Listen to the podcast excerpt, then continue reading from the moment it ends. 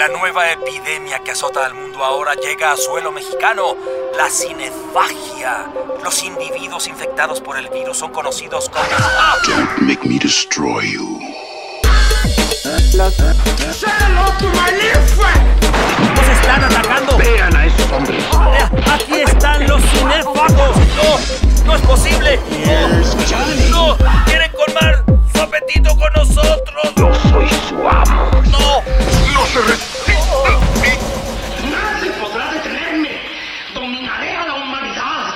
Yo también soy un creador. De entre las brumas que amparan la escalofriante leyenda de hombres que jamás murieron como Nostradamus, Cagliostro y el conde Drácula, surge de pronto la amenaza extraña de un hombre muerto que vuelve a la vida cada noche al conjuro de aterrador destino en busca de víctimas a quienes beber su sangre. El vampiro. Permiso. Los vampiros existen. Duermen de día y salen de noche a buscar sangre de gente joven, que es de lo único que se alimentan. Sí, existen. Y amparados en la noche de los caminos solitarios, atacan de pronto, inmovilizando a sus víctimas por el terror y cayendo sobre ellas en el momento más inesperado.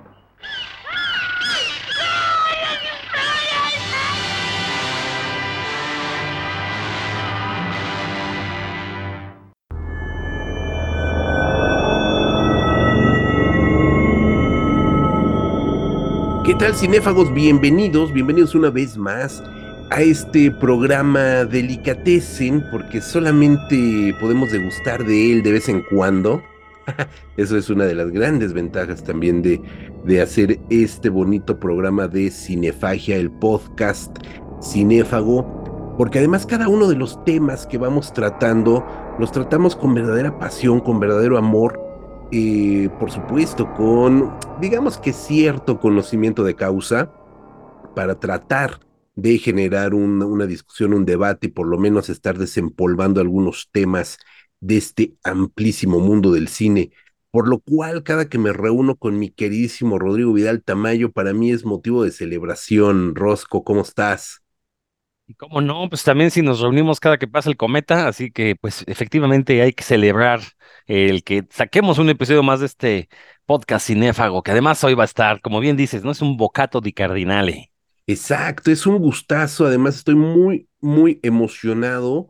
Uno, por el tema que ustedes seguramente, pues ya si están aquí es porque vieron el título del programa, la imagen del programa y al invitadazo que tenemos de primerísimo nivel eh, un, un, muy buen amigo, una persona que estimo muchísimo y, y de la cual he aprendido muchísimo también, mi querido Abraham Castillo, mejor conocido como Aullidos Panteoneros. ¿Cómo están, mi querido Abraham? Bienvenido a este tu muy humilde podcast. Caballeros, es un gusto estar con ustedes, poder acompañarlos en estas vías electromagnéticas y poder platicar de estas cosas que nos eh, apasionan tanto y pues nos dan luz en los momentos oscuros. Exacto. Y oscuridad de la buena, hay que decirlo, ¿no? Porque vamos a hablar de cine de terror, que es algo que a los tres pues nos fascina de verdad, creo que desde nuestras más tiernas y lúgubres infancias, pero en específico vamos a hablar de un tema del cual hemos venido trabajando durante años, eso hay que decirlo, Abraham Castillo tiene N cantidad de años trabajando en el mundo del terror. Hay que recordar que muchos de ustedes lo saben, eh, fue programador ni más ni menos que del Festival Mórbido desde su primera edición y hasta muy recientemente, no, de la primera, no, desde la segunda, tercera, me está haciendo señas de la tercera edición. Bueno, para mí ha sido programador de toda la vida, Abraham, pero bueno, no importa. Eh, años más, años menos, eones más, eones menos, no importa. Eh, eh, a lo que voy es que es una persona que de verdad conoce del cine de terror de todo el mundo. Rodrigo Vidal, pues ustedes ya lo saben, divulgador de la ciencia y de la ciencia del cine y de la ciencia del terror también, y obviamente un ciclo denominado espectros, delirios y colmillos clásicos de terror mexicano, de ese cine tan maravilloso como es el cine fantástico y de terror mexicano, no podíamos dejar de venir aquí al podcast Cinéfago a hablar de él, mi querido Abraham. Eh, pues mira, con, con, disculpa de Rodrigo, te quiero ceder la palabra, mi querido Abraham. Eh, pero bueno, primero salúdanos, Rosco, ¿no? Ya nos saludaste. Ya, ya, había saludado, hombre. Sí, pues es que es la emoción. Pero bueno. Exacto. Es la emoción, es la emoción que me embarga. Eh, Abraham, sabemos que has, has sido un, un, un divulgador del terror mexicano, pero hay un origen muy específico que sucedió también muy recientemente, hace unos meses, donde el cine de terror mexicano brincó el río Bravo y se instaló en donde nadie jamás, me atrevo a decir que ni sus autores, productores, directores, guionistas, actrices, actores se lo pudieron haber imaginado alguna vez. Eso es algo que solamente los que estamos muy clavados supimos. Eh, y quisiera que comenzaras dándole un background a este ciclo de espectros a partir de lo que sucedió hace muy pocos meses eh, con los vecinos del norte. Bueno, primero que nada, muchísimas gracias. Es un placer poder platicar de ahora sí de justo toda esa aventura y cómo nos llevó a lo que estamos haciendo ahorita en Espectros, Delirios y Colmillos. En efecto, el año pasado eh, tuve la oportunidad de trabajar con el Museo de la Academia en, en Los Ángeles, que estaban muy curiosos, dije, ¿no? Eh, estaban muy curiosos, dijeron, queremos programar cine terror mexicano, eh, creemos que hay una, una maravilla que no se ha explorado lo suficiente y, y nos encantaría poder trabajar contigo. Y, y, bueno, para mí fue, ¿qué te digo? Un, una, no solo un deleite, sino también la mejor excusa para poder llevar a cabo pues, varios proyectos de buscar películas, de saber dónde estaban, de, de arqueología y, y que la verdad, pues sin apoyo institucional y sin un poco de músculo, pues eran muchas de esas aventuras eran imposibles. Y, fue fantástico, fue fantástico poder este, hacer todo este trabajo de buscar, de encontrar qué películas estaban, en qué condiciones. Eh, no, no, digo, no siempre con final feliz, de pronto había, te enterabas que ciertas películas estaban o fuera de, del alcance, o estaban perdidas, o estaban en terribles condiciones, eh, gente que no quería, que simplemente no le interesaba. Pero bueno, ah, me permitió tener una idea mucho más clara de cuál es el panorama de la historia de nuestro cine mexicano, que pues literal, ha sobrevivido contra viento y marea, contra la miopía de muchísimos críticos, historiadores, instituciones, ¿no? Pero al mismo tiempo ha sobrevivido gracias a la pasión de gente como nosotros, de festivales, ¿no? De productores que tienen visión, eh, de coleccionistas, de gente apasionada, de gente pues, que entiende, ¿no? Eh, cómo, cómo, se, cómo todos los géneros realmente son tan importantes y luego lo que algunos eh, pues, piensan que está pincho, que es detestable, pues realmente es un, pues es un tesoro, ¿no? Y, y, bueno, digo, fue una maravillosa experiencia poder utilizar este, este, este interés por eh, poder hacer una curaduría del Museo de la Academia para que llegáramos a México Maleficaron, en donde logramos eh, presentar 20 películas de 1954 al 92, que fue el periodo que, que decidimos explorar, porque aparte yo les decía, es que es muy vasto, sí, porque ya sabes, querían hasta el presente. Y yo les dije, si empezamos a explorar los, ¿no? los, los 2000 para adelante, pues vamos a cortar a mucha gente del pasado, pero que ahorita ellos del presente pues están trabajando, están haciendo cine y creo que hay gente que o está en peligro de ser olvidada o que necesita un empujón y, yo sí creo que, que recordemos todos los pilares del cine mexicano, los, literal, los que construyeron el cine mexicano de terror, más allá de los, ¿no? Ahora sí, los que siempre sabemos que están ahí, Taboada, ¿no? Fernando Méndez, y digo, no, no, no por poner menos, pero hay gente que necesita más amor, ¿no? Eh, digo, el mismo Chano Urueta, que es un ¿no? fenómeno, siempre lo, ponían luego ¿no? más abajo en la lista, y creo que ¿no? era como muy importante que lo, que lo que lo, que lo, que viera la gente de lo que era capaz, parte cuán avanzado era este señor, ¿no? O sea, en activo desde los 30 y pues empieza a sacar obras maestras desde los 50 y así, tenía recursos visuales que aquí, pues luego la gente no se atrevía a hacer y él los tenía muy claros. Entonces, bueno, todo ese, y bueno, y también descubrir cosas como pues, los, los amantes del Señor de la Noche que ahí estaba y que todos sabíamos que existía, pero nadie la había vuelto a ver, no sabíamos si la película en qué condiciones estaba y yo creo que con, me parecía importantísimo que, pues, que resurgiera, que resucitara. Yo manejaba mucho esta idea con, eh, con el museo de que era la oportunidad perfecta para que resucitaran estas películas y salieran de las esquinas oscuras de los eh, archivos, ¿no? De las, eh, de las bóvedas a su hábitat natural, que es la pantalla grande. Fíjate, y nada más precisar, eh, cuando te refieres a la academia, estamos hablando de la Academia de Hollywood, la misma academia que se encarga año con año de entregar los premios Oscar.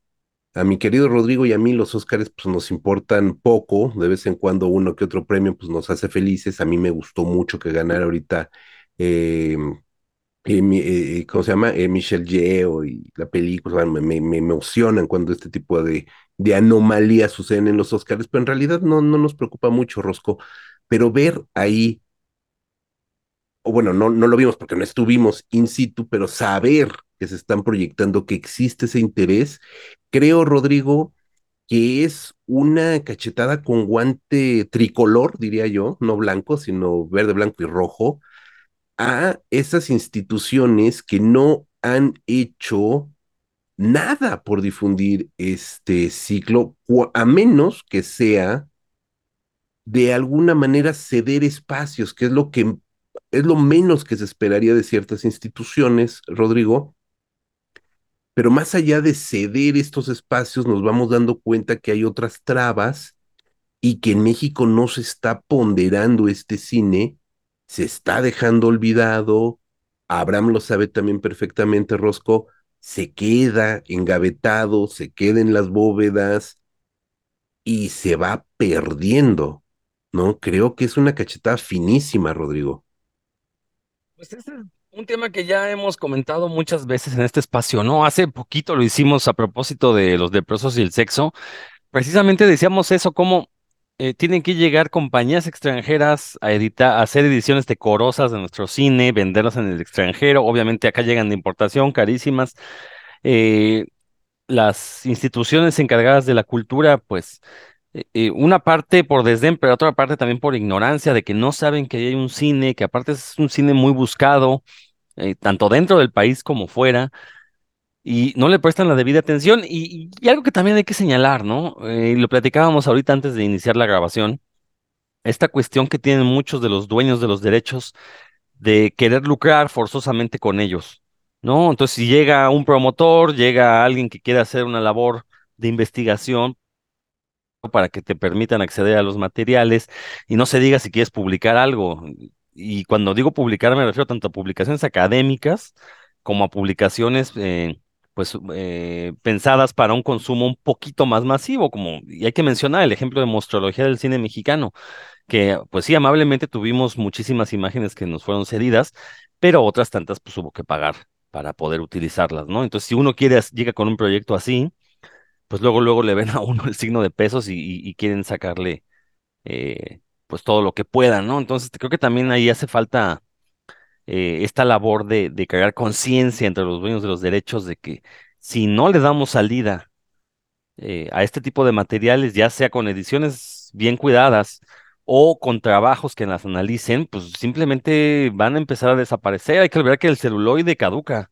¿No? Bueno, si no se le da el tratamiento correcto, se, se pierde, literalmente se destruye. Entonces, eh, es el gran problema que hemos discutido pues no solo en este espacio, ¿no? En todos los, foros que hemos tenido, José Luis.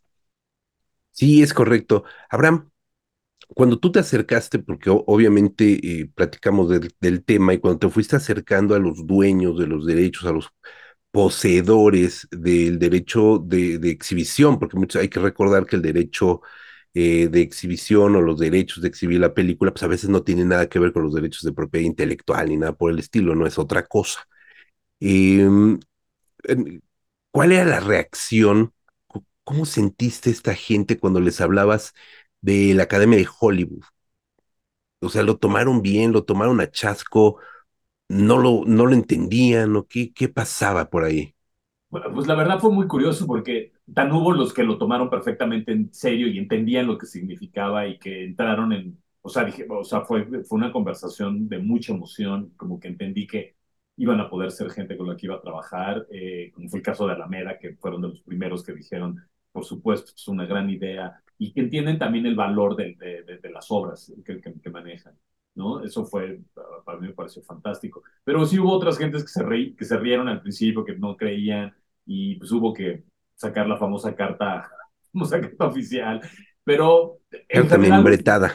Sí, la carta membretada, pero todo el mundo al final agarró la onda, creo, unos más, unos menos, pero al final todo el mundo eh, entendió que el impacto que esto podía tener era muy importante y que al final de cuentas le iba a hacer muy bien a las películas, ¿no? Era una, era una, una ventana, yo creo, muy especial. Y aquí quiero decir una cosa que tú que hablabas de la academia. Sí, la academia es un monstruo que todos conocemos como por eh, los Oscars y todo. Y lo interesante del museo es que ellos sí tienen una misión muy específica de que se reexamine lo que es el cine, ¿no? El cinema, que no querías, ¿no? Entonces ellos dicen, queremos expander y queremos expander los significados, lo que consideramos, lo que se considera y aventurarnos en lugares donde normalmente no, no, se, no se ha dado mucha luz.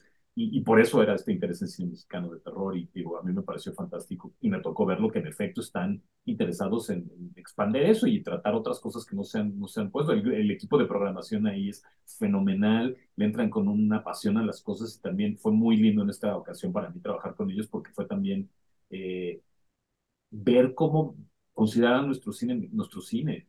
O sea, gente que estaba muy curiosa, con ganas de saber más y de, de, tratar de, de, darle una, una presencia a este cine que, como dijeron, no se lo habían dado antes, ¿no? Y, perdón, regresando que decías de las compañías aquí, justamente esa eh, como buena vibra que hubo, que se entendí, que logramos este, colaborar muy bien eh, con Alameda Films fue lo que originó esto de espectros de virus y colmillos, porque también al mismo tiempo estábamos eh, organizando lo de la salida que viene del box set de Indicator, de, México, México Macabro, ¿no? fue muy, eh, pues como que se cruzó todo eso y era como la evolución natural, ¿no? Es decir, estas pantallas sabemos que funcionan bien en pantalla grande, ya vimos, tenemos que hacer algo en México, que obviamente, pues es, digo, increíble la academia, pero claro, estas películas que se vean en México eran muy importantes. Yo, yo considero que es este, bellísimo para mucha gente poder verlas por primera vez en cine, porque como dicen todos, casi todos los conocemos porque las vimos en video, en la televisión, o tenemos nuestros Blu-rays o nuestros DVDs viejos o, mismo YouTube, pero no es lo mismo, ¿no? Sí creo sobre todo en este momento que está cambiando la industria del entretenimiento tan radicalmente, donde los cines les dio en la madre la pandemia, fue muy duro eh, cómo cambiaron los paradigmas de hasta el negocio, ¿no? Que, tengamos estas razones para regresar al cine y de poderle dar la, ahora sí, darle la pantalla a estas películas. Digo, el vampiro tiene 66 años que salió, este año creo que cumple 66 años, el 4 de octubre va a cumplir 66 años que salió la pantalla y que pueda regresar en, un circuito comercial y no ver a ver a Abel haciendo sus no sus chistes y meter sus obsesiones y toda su locura del periodo APSA está chingón. Yo yo también sabes que busco que la gente, la gente más joven, los que no han oído de estas películas, pero no las conocen de viva se inspiren también en decir, puta, porque esta gente las hizo a contracorriente, con muy poco dinero, eh, cuando les dijeron que se iban a reír de ellos, y a lo mejor se rieron de ellos, pero las hicieron, y como dijo eh, José Luis en un texto muy, muy lindo que escribió, es, hoy día, de los que nos acordamos, son de otros, no de los que estaban chingando en contra de este cine. Está muy cabrón. Sí, absolutamente. Pero bueno, Rodrigo, también hay que decirlo, no es un cine para todos, ¿no? ¿Qué consideran, Rodrigo, Abraham? Habemos unos verdaderamente apasionados y fascinados por este cine, pero también es cierto que siempre tiene unos detractores, yo creo que ahorita cada vez más necios, creo, ¿no? Porque más allá de la sí de los valores de producción y sí de las incoherencias que puedes encontrar en el guion o de algunas otras cuestiones, a lo mejor una o dos actuaciones poco inspiradas, que claro que siempre las hay, etcétera. El mérito cultural de esas películas pues es innegable. ¿Por qué todavía existe quien no lo está considerando ahora mismo que este ciclo de espectros está en pantallas grandes? Pues tampoco ha tenido la presencia que debiera tener en los medios, no se está hablando de él como se debiera. Es decir, hay otras retrospectivas igualmente valiosas, no quiero decir que más arriba o más abajo, igualmente valiosas retrospectivas de cine mexicano que se presentan en otros foros, foros alternativos, etcétera, eh, de los cuales sí se habla, ¿no?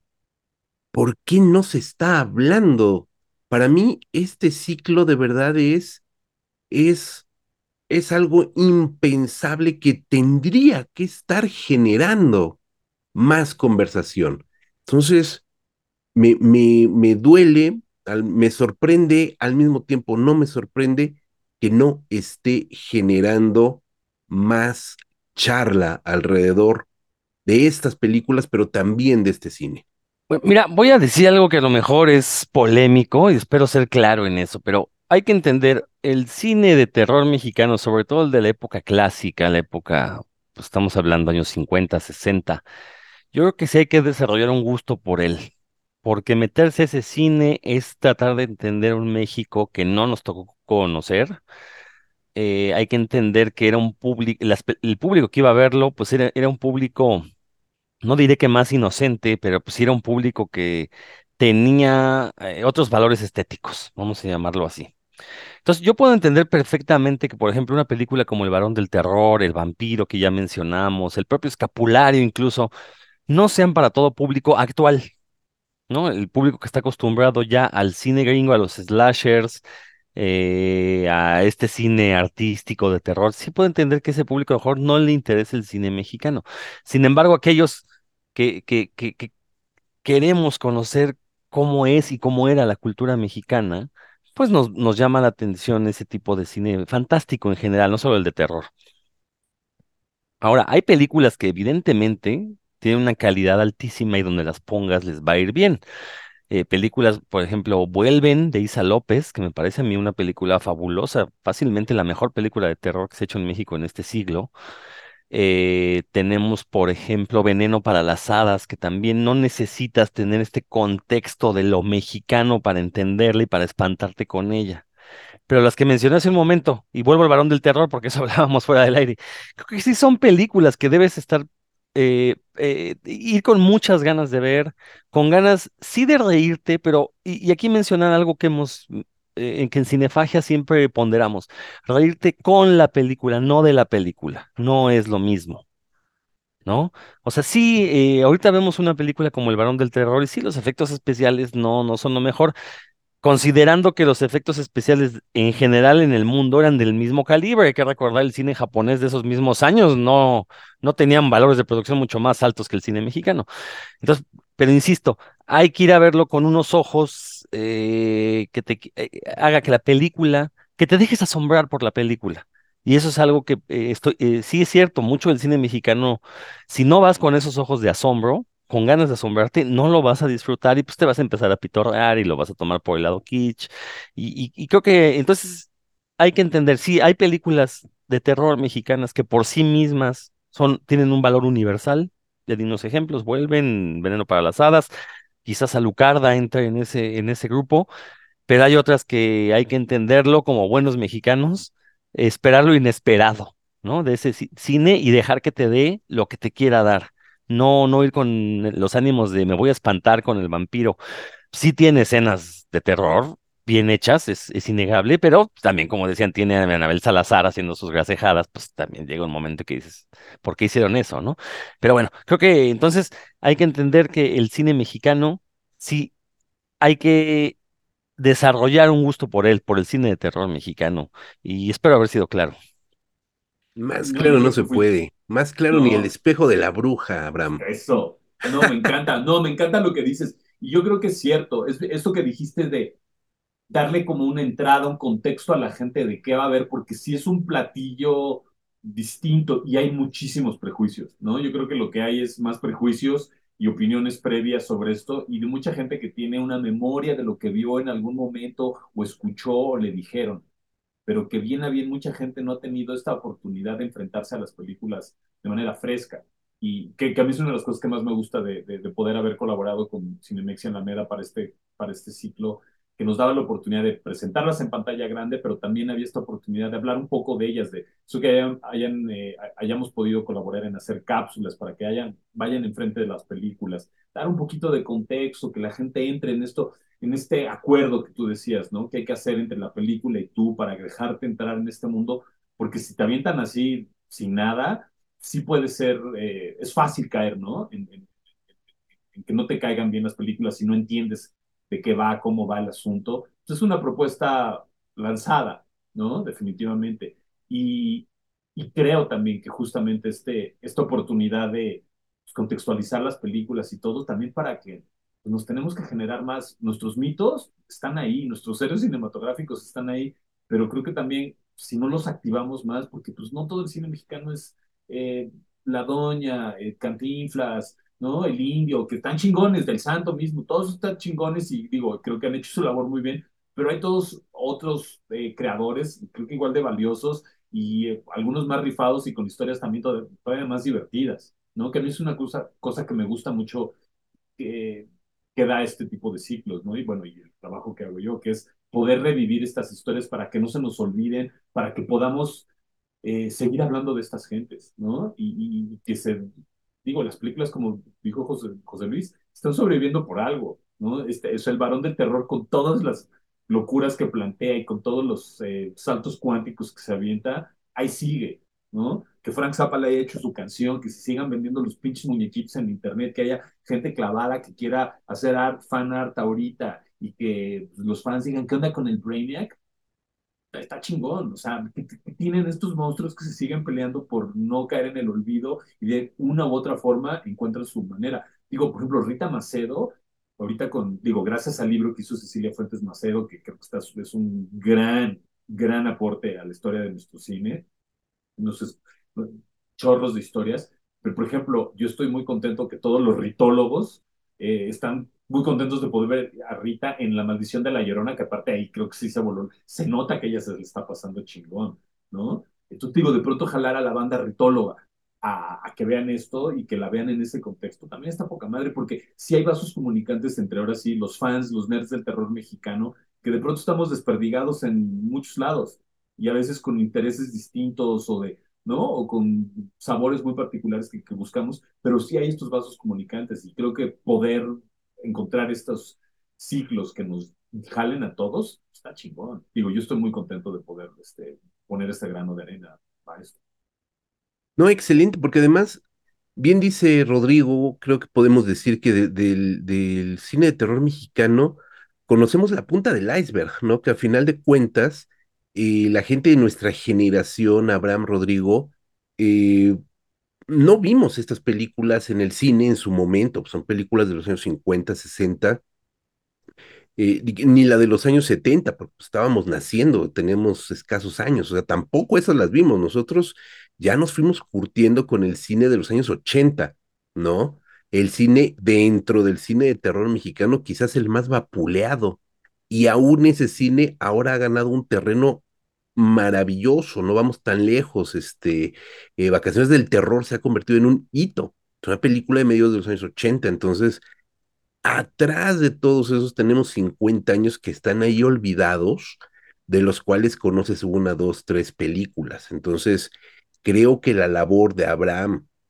de gente como Abraham que está trabajando en esta arqueología cinematográfica del terror mexicano, pues es una labor de pica y de ¿cómo se llama? De, de pala y pico, ¿no? De estar ahí eh, visitando archivos, visitando lugares insospechados para encontrar este tipo de materiales. A eso vamos, Abraham. Obviamente, obviamente lo que estás presentando, y ya vámonos de, de lleno con el ciclo Espectros, Delirios y Colmillos, es el 0.5% de la filmografía de terror mexicana.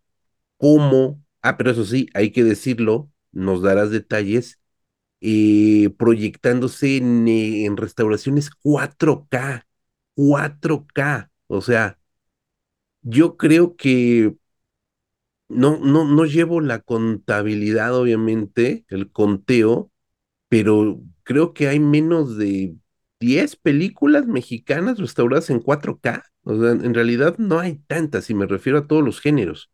O sea, realmente hay restauraciones digitales que se han exhibido en Filmoteca, en Cineteca, eh, con una calidad pues, bastante decente, hay que decirlo, un trabajo de recuperación en laboratorios digitales muy buena, pero que no están en 4K.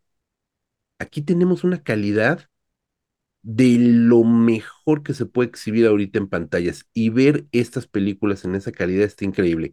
¿Cómo llegamos, Abraham, a estas películas? Si me permites rápidamente, El varón del terror, El vampiro, Misterios de Ultratumba, La maldición de la Llorona, que ya comentas, y Chabelo y Pepito contra los monstruos. ¿Cómo incorporas también una, una comedia de terror mexicano? Primeramente te voy a decir una cosa. Eh, justamente una de las cosas increíbles de Alameda es tienen una biblioteca fantástica. Eh, yo me atrevería a decir que sí han sido muy eh, cuidado mucho lo que tienen, ¿no? Han cuidado a través de los años los diferentes tipos de transfer, ¿no? Saben que cada cierto tipo de, de ciclo vienen nuevas tecnologías y hay que empezar a mover las cosas y pues se la han rifado porque pues, nunca han tenido apoyos eh, estatales para, ¿no? para, para hacerlo. Esto es una cosa que ellos lo ven como el cuidado su legado y que tienen que invertir y pues ha costado trabajo. No todas las películas están en ese nivel de restauración, pero por ejemplo, sí el Vampiro 4K, que, ¿no? que fue una alianza ahí entre Alameda Films y, y Labo Digital, eh, igual que en La Mansión de la Llorona, que es una eh, restauración 2K, pero que las dos pues no se habían visto así uf, en décadas. Y, y la verdad lucen hermosísimas y con una... También te das cuenta, ¿no? El celuloide, lo que le pueden sacar, cómo se, cómo se guarda, ¿no? Y cómo puede, pueden regresar a su gloria primigenia. Está súper chingón. Las otras películas tienen muy buenos transfers, están todas, creo que todavía están listas para otro upgrade más adelante, pero pues, la ventaja es que como las han ido cuidando y han ido cuidando cada etapa de, de, de ciclo tecnológico, pues hay buenos materiales, ¿no? Eso es, eso es impresionante y pues sí, yo digo, ahí sí celebro muchísimo la visión de, de, de Alameda Films y Daniel Birman Ripstein de, de, cuidar el legado, de no dejar que las películas se, se, se deterioren, ¿no? Que estén los materiales este, al tiro para que pues, la gente descubra su, su, su, maravilla. En cuanto al amplio espectro de, ¿no? Que sí, las, nuestros clásicos de terror y luego Chabelo y Pepito, yo creo que una de las maravillas aquí en México es nuestra facilidad luego para saltarnos las, las barreras de los géneros y lo que se supone que sí de funciona, lo que no. Y aquí nos encanta poner tres en uno, cuatro en uno, ¿por qué no? Digo, al año que hicieron el vampiro, ya estaban haciendo el Castillo de los Monstruos, donde se pitorrean del vampiro mismo y hasta contratan a Germán Robles, ¿no?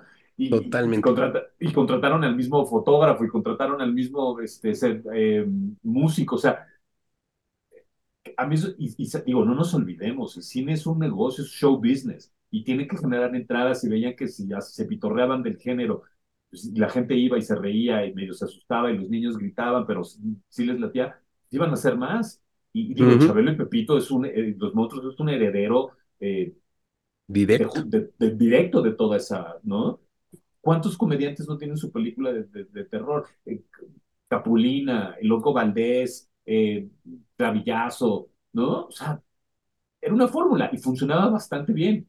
Cada que le encontraban como un girito. Entonces nos parecía también interesante cuando hicimos el ciclo, estábamos haciendo la curaduría del ciclo, pues que la gente también viera cuán, cuán amplio es el espectro. O sea, vamos desde, digo, yo sí considero que Misterios de Ultratumba es una película que sí, bien, antigua, con otro lenguaje y todo, pero que sí estremece, que sí, que sí entrega, que sí te da, y dices, ah, su madre, sí, de pronto pone. ¿No? Y luego el desperpento, el delirio total del varón del terror, y hasta allá, Chabelo y Pepito contra los monstruos. También para que vean cuántos, ahora sí, que cabe de todo. Creo que también, a mí eso me gusta mucho de, del cine mexicano de terror, que encuentras exponentes de todo lo que decías hace rato, vacaciones del terror, que hay mucha gente que se ríe de la película, pero ¿qué tal los que la vieron de chiquito y que no se olvidan de la muñeca que traemos, ¿no? Tatuado sí. de una u otra manera, un momento que nos cagamos de chiquito y no se nos olvida.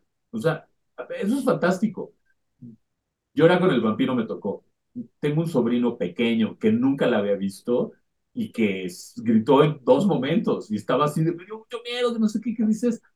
Así nos pasó a muchos de nosotros, ¿no? Es así de, ves esa película y luego ya la ves más grande y pues es otra cosa, pero esa funciona, ¿no? O sea, en un nivel eh, básico, eh, primordial, ahí están, ahí, las historias funcionan y siguen funcionando después de tantos años. Y eso creo que es fantástico.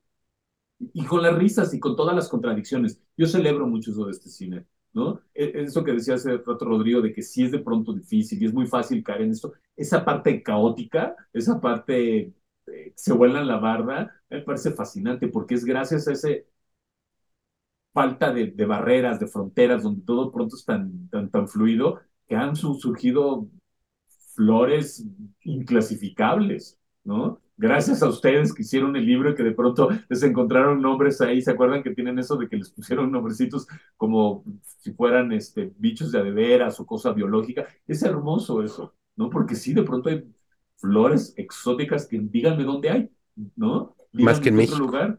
Exacto, entonces... Solo en México. ¿no? Sí, Esa es una aportación directa de Rodrigo, que es biólogo, a todo esto. No, yo amo eso, a mí eso me encanta del libro, pero es que es cierto, yo lo veo como una, es un ecosistema extrañísimo donde de pronto dices, ah, cabrón, ¿y esto qué sucedió? ¿Y esto por qué de pronto lograron que sucediera? Yo recuerdo la primera vez que presenté eh, La nave de los monstruos fuera de México, que me tocó a mí hacerlo, wow. el público no daba crédito y decía, ¿pero por qué? Estaban malitos de sus nervios mexicanos, como que, como que Cowboys y, que el, y el charro cantor y las, las venusianas y luego los monstruos y que son unos vampiros o sea, ¿qué pedo? Y era así de, muchachos, es muy simple. Aquí había que meter en una sola película algo para cada miembro de la familia para que todos comp compraran su boleto y cada quien se saliera con algo que les gustaba, más lo que era lo que funcionaba según los productores en el box office, ¿no? Como dice Goya que el sueño de la razón produce monstruos, pero ¿qué tal cuando, cuando ¿no? El sueño de los productores produce estas maravillas, o sea. Sí. No, bueno, ahorita que hablas de, de, de, de, la nave de los monstruos, una gran joya, es así. ¡Wow! Que valdría la pena una, una restauración 4K. Ahí está la, la Ay, carta. No, la sabes carta. yo cómo he luchado por, o sea, yo estoy así de amigos. Una 8K. Una Sí, 8K, no, sí, no, es imagínate, estaría increíble. No sé dónde la Las- exhibirían, pero bueno. Verle las verrugas al piporro. Sí, no, pues deja todo el piporro, este, Ana Berta Lepe de mi vida, por el amor de Dios. Qué Pero ejemplo, ahorita, ahorita, ahorita que dicen eso, de, el piporro, a mí me sorprendió. Yo pensaba que el piporro, desde un lado muy nacional y todo, yo no me imaginaba el amor y las pasiones que levanta, en, que me ha tocado ver esto en Estados Unidos y en Europa. Es impresionante que dices, puta, el pinche piporro estaría feliz de saber el pegue que más allá de las fronteras logra Ujú. generar después de todo este tiempo. Algo que consideramos como tan, digo, hoy día lo ves y dices totalmente anacrónico, que onda con el vaquero este, no sé qué cantó. O sea, No, no, no, norteño, norteñazo. Exacto, pero es así que lo ves y dices, ¿no? Tendría club de fans. Yo tengo, tengo un par de amigas inglesas que son mega fans de Piporro y es así como Piporro sex symbol que dices, güey, repito, estaría feliz. Lástima no, que no llegamos a esa, eh, por ponerlo eso en el, en el libro maravilloso que también ahí José Luis metió mano, pero es, es que es sensacional que estos, estos personajes van más allá de nuestras idiosincrasias y creo que hablan por sí solos y se nos olvida a nosotros como mexicanos. Eso es bien importante. Es bien olvida. importante, fíjate, yo soy súper fan. Para mí, Tintán es un comediante extraordinario, pero para mí Piporro es Dios, güey. O sea, yo sí soy fan de Piporro. No te imaginas con qué gusto hace unos años en, en Tijuana, curiosamente en Tijuana, encontré el anecdotaconario, que es eh, la autobiografía de, de, de Piporro, que es un tabique de este tamaño.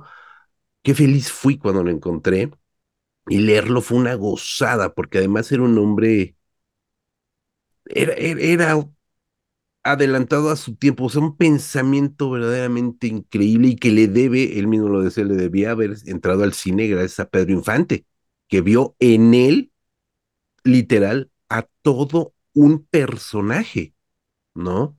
Porque habían trabajado juntos en la radio cuando hacían una radionovela, Martín Corona, y viene Martín Corona, y Porro hacía el mentor de Martín Corona, que era Pedro Infante, ¿no? Eh, él era, el era como el abuelo, el- er- era su tutor, pero era un anciano. Cuando van al cine, dijo Pedro Infante, cuando llevan esa, esa radionovela, la adaptan para cine, obviamente contratan a Pedro Infante porque él era Martín Corona, y tenían a N cantidad de actores para interpretar al, al, al, al Piporro, porque ese era el nombre del personaje, de ahí surge el nombre de Piporro, y no llamaron a Eulalio, porque, eh, porque Eulalio era más joven en edad, era más joven que Pedro Infante. Y dijo Pedro Infante, si no es Piporro, yo no hago la película. O es Eulalio, porque todavía era Eulalio, Eulalio González, o es Eulalio o yo no hago la película. Y caracterizaron a un hombre más joven que Pedro Infante para que se viera más viejo que Pedro Infante e hiciera la película. Y el descubrimiento no fue Pedro Infante porque ya era una estrella encumbrada. El descubrimiento fue Piporro. Y de ahí para el Real, ¿no? Cierro paréntesis porque Dios Piporro, Dios norteño.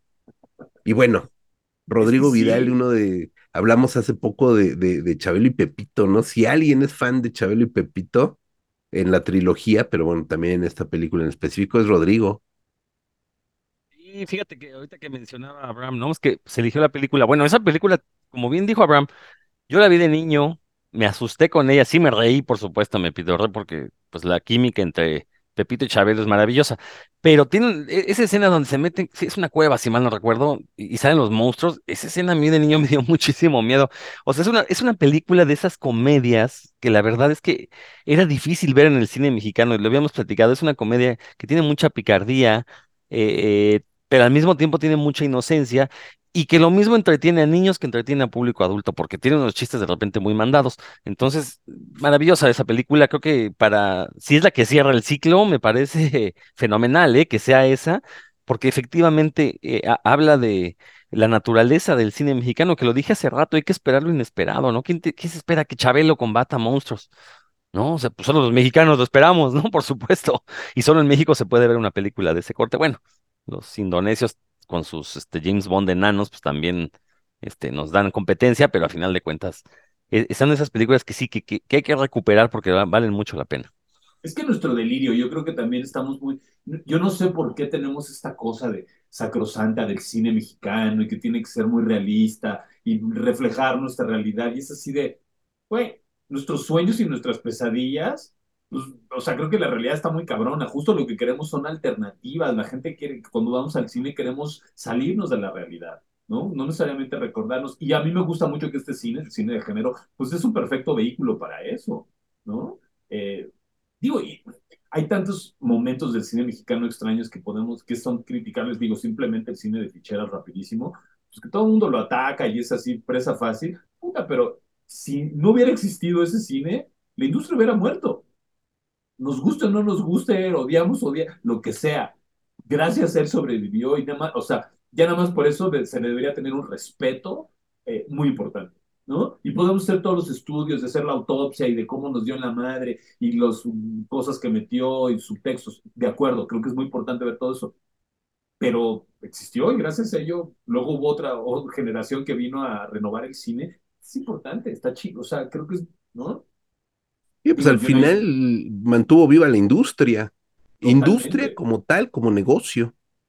¿No? Y, y, en un momento, ¿se acuerdan cómo eran los cines en los ochentas? Eran horribles, o sea, horrendos. Y poder ir a ver una película mexicana aparte a un cine, puta, era una aventura, ¿no? A los cines que estaban, las pantallas que estaban, seguro se han de acordar, Santa Sangre, la, los uh -huh. peores cines que, o sea, si no fue el de la Cineteca, que fue como las exhibiciones elegantes, puta, eran unos cines. Yo me acuerdo que ir a verla eso y ahí descubrir el estado patético donde estaban las pantallas para ver, igual que en el caso de Rojo Amanecer, que son más o menos los mismos, eh, los mismos años. épocas, ¿no? Era muy rifado, ¿no? Y digo, y hubo ese boom increíble, pero se nos olvida, y creo que eso es padre de nuestra historia del cine mexicano, es muy variopinta, ¿no? A mí me encanta en estas aventuras de, ir hacia atrás, y por donde le veas hay unas facetas que dices, mmm, esta no viene en el libro serio, ah, estos señores no los recuerdan en el libro oficial, y, y, por eso digo, libros como el de ustedes es, es, es, tan importante, porque ahí están, y no se nos deben olvidar, ¿no? Todos estos pues, delirantes señores que soñaban a lo grande y si no, no alcanzaba, seguían soñando y encontraban manera para que sucediera. Y está sucediendo, eso es lo más importante, que no hay que hablar en pasado de estas películas, Rodrigo Abraham, hay que hablar en presente y creo que nos has traído y has llevado eh, ya el tema de, México Macabro, de México Macabro, que comprometemos a venir a platicar cuando ya esté, eh, bueno, ya hablamos también en algún otro episodio de, del podcast de esta caja, de la caja de Tabuada, de las restauraciones que ha habido de cine mexicano también importantes, eh, pero te comprometemos a que cuando ya la, la, se esté distribuyendo la, la, la caja de México Macabro, nuevamente platiquemos ahora enfocándonos en esas películas, que son algunas de las que están también este, exhibiéndose en este, en este ciclo. Entonces, eh, comentaremos de la importancia de, de, de trascender más allá de nuestros, de nuestros límites geográficos, ¿no? Pero al interior, uh, Abraham, dime, sí, dime.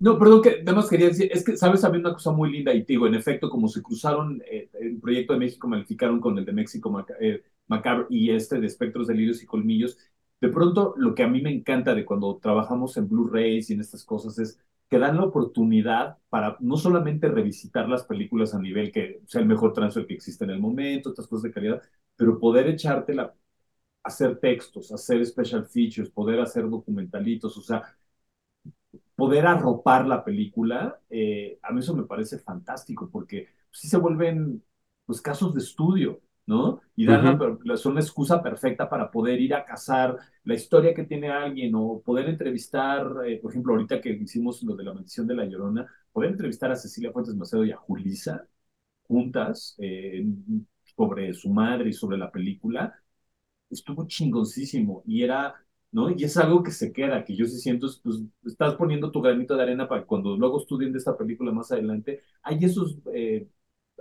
se dejan esas historias, ¿no? Mm.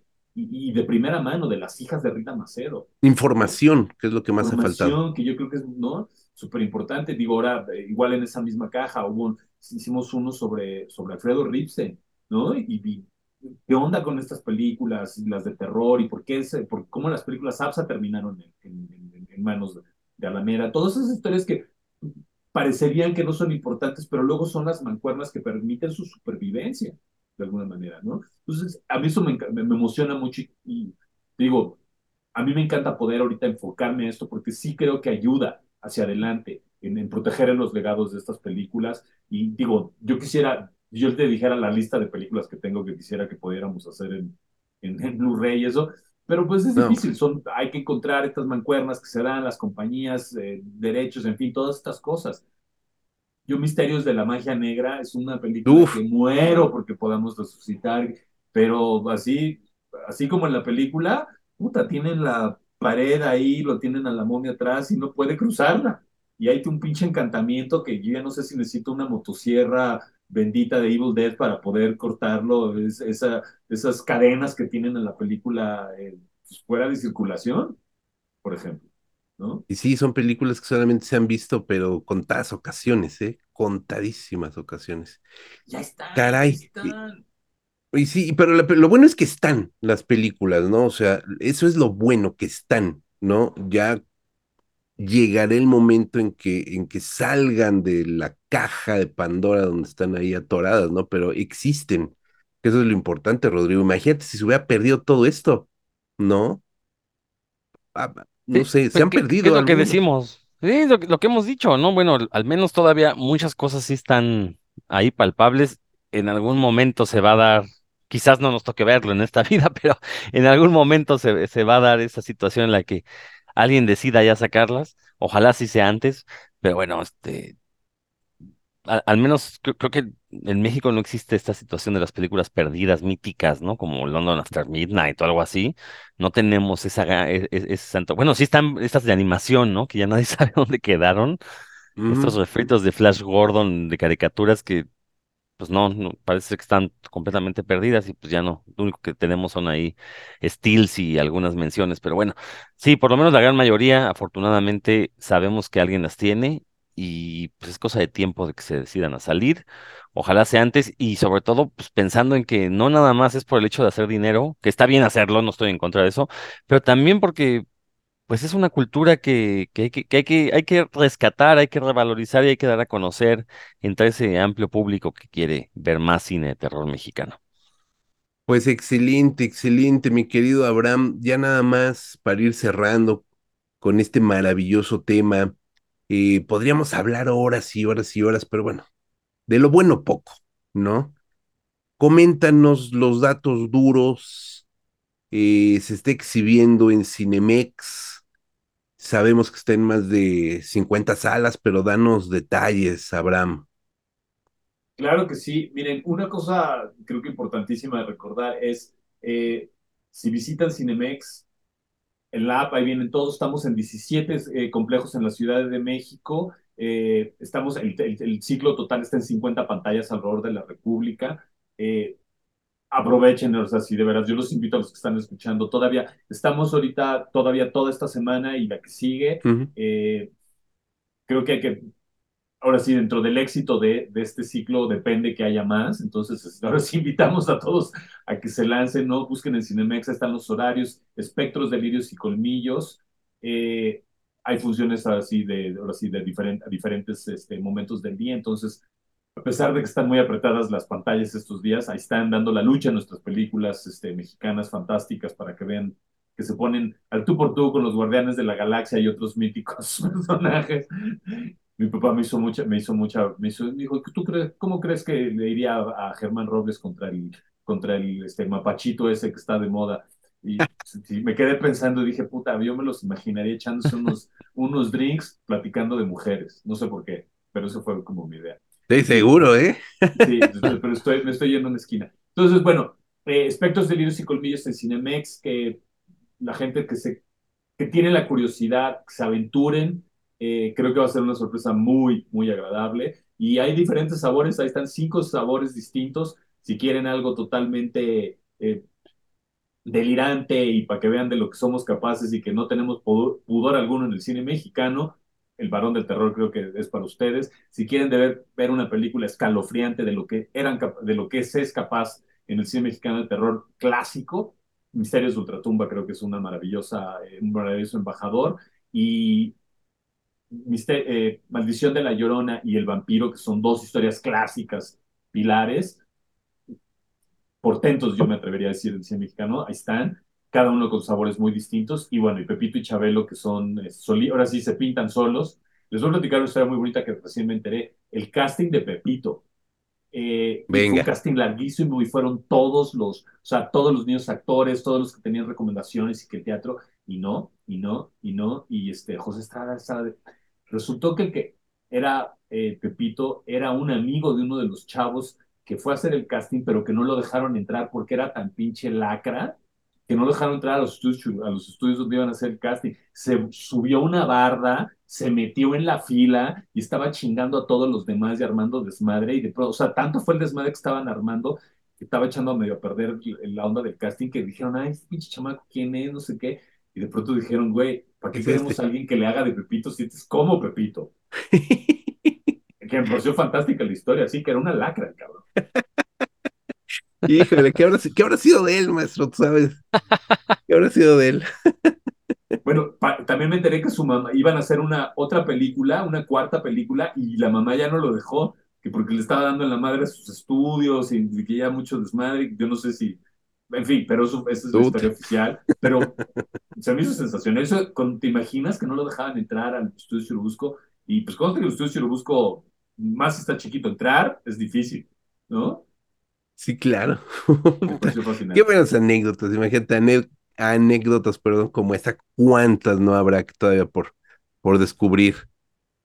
Abraham, qué gustazo, de verdad, te agradezco mucho, no solamente tu presencia en este podcast, sino también todo el esfuerzo que haces y que hayas traído este sensacional ciclo a Cinemex. Hay que decirlo, no nos están pagando un clavo por hacer esto, lo hacemos por por el amor a estas películas, mi querido Rodrigo Vidal Tamayo. Sí, totalmente, pero si nos quieren pagar, tampoco nos negamos, ¿no? no ah, bueno, sí. Estamos, está, estamos hechos de carne y sangre, así que no se preocupen, ¿no? Pero eh, eh, coincido con lo que dice Abraham. Si queremos ver este tipo de cine en pantallas grandes, restaurado, como se debe, con toda la experiencia completa del cine, pues hay que asistir, hay que apoquinar, y en la medida en la que cooperemos, pues también nos va a tocar ver, ver más, ¿no? Yo eh, digo, y ojalá se pudiera extender a otro tipo de cine, el cine de ciencia ficción mexicano. Me encantaría ver una versión restaurada de Utopía 7 de Leopoldo Laborde en una pantalla gigante con un sonido surround, así, este, me encantaría, ¿no? Algo así. Entonces, pues sí, hagamos lo posible, ¿no? Si, si podemos colaborar, hagámoslo. Así es. Mi querido Abraham, ¿dónde te puede ubicar la gente, tus redes sociales, para que te escriban? Seguramente mucha gente tiene un montón de preguntas. No sé si tú tengas el tiempo de responderlas, pero por lo menos que sepan dónde ubicarte. Muchísimas gracias. Y sí, yo encantado de escuchar de ustedes y poder compartir. Eh, Aullidos Panteoneros en Instagram y Aullidos P en Twitter. Ahí está, mi querido Abraham. Eh, Rodrigo, tu comercial. Rápidamente, los invito a que todos los lunes en punto de las 8 de la noche sintonicen el 95.7 del FM en la Ciudad de México. Si no, si están fuera, busquen Radio IPN en Internet y escuchen Nerdología, el programa donde todo lo nerd es chido. Si todo sale bien, ahí Abraham Castillo me acompañará próximamente. Lo estoy aquí este, comprometiendo eh, de manera pública pues, para que no se me escape, pero sí, si todo sale bien, por ahí nos estaremos escuchando. Ahí nos Por ahí vemos. te escuchamos. Y por ahí escucharemos también a Abraham. Eh, yo soy José Luis Ortega. Acuérdense, www.revistacinefagia.blogspot. Por ahí encontrarán algunos cuantos textos. Eh, Facebook, Twitter, Instagram, TikTok, este, en, en Spotify, Amazon Music, en todos lados pueden encontrar también este podcast. Ha sido un gusto enorme venir a platicar con Abraham Castillo, Aullidos Panteoneros, Lord de la oscuridad y del terror mexicano. Muchísimas gracias nuevamente por estar con nosotros. Gracias a ustedes, es un placer. Aparte, gente como ustedes que ha estado defendiendo esta trinchera desde tanto, tanto tiempo y con eh, el libro, la revista en su versión digital. Y yo amo, por ejemplo, y, José Luis lo sabe esto, cuando estoy haciendo investigaciones en la Cineteca, cuando me encuentro los archivos firmados por él, me da mucha emoción, es muy lindo porque todos ahí vamos dejando nuestra, nuestra firma en algún lado, nuestro, nuestro, nuestra huella y, y poder ¿no? encontrar estos momentos donde nos juntamos y podemos este, ayudar y aportar algo al cine mexicano de terror que tanto queremos, este, es maravilloso. Entonces, muchísimas gracias a ustedes, a su programa y a todos los eh, escuchas. Pues la lucha se hace, mi querido Abraham, y seguiremos haciéndola. Rodrigo, te mando un abrazo muy fuerte como siempre. Nos escuchamos la siguiente, la siguiente ocasión. Ya no me comprometo a decir semana.